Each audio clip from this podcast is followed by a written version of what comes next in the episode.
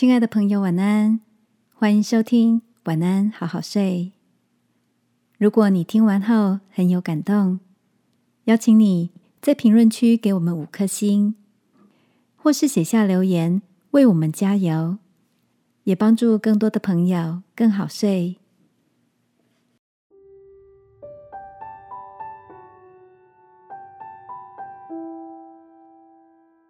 生活中的取舍艺术。晚安，好好睡，让天父的爱与祝福陪你入睡。朋友，晚安。今天的你到哪里走走吗？周六下午，大哥带着小侄女去参加写生比赛。在比赛开始之前，小侄女的美术老师不忘抓紧时间，对参加的学生们耳提面命。你们取景时，记得不要贪心，因为时间有限，画纸的空间也有限，要懂得抓住重点，去无存精哦。大哥说，听到这样的提醒，他觉得很有感触。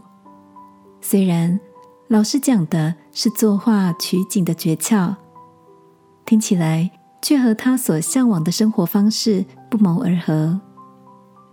中年以后，慢慢懂得学习取舍，在物质、人际、工作，甚至是饮食上，都是一边舍一边得。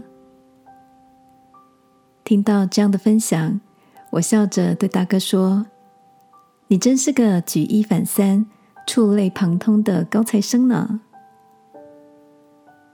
亲爱的，现在的你。是否也在日常中努力的学习取舍的艺术呢？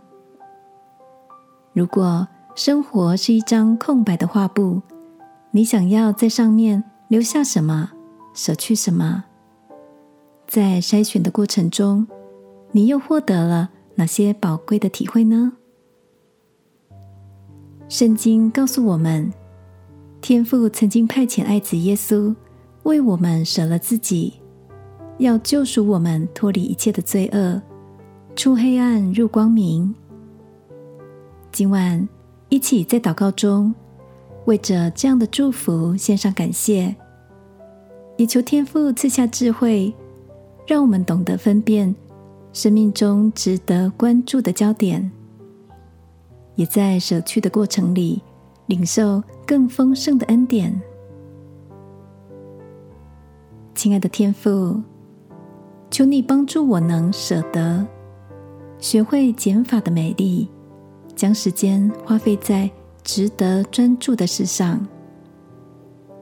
祷告，奉耶稣基督的名，阿门。晚安，好好睡。祝福你，舍去多余的，得着所满足的。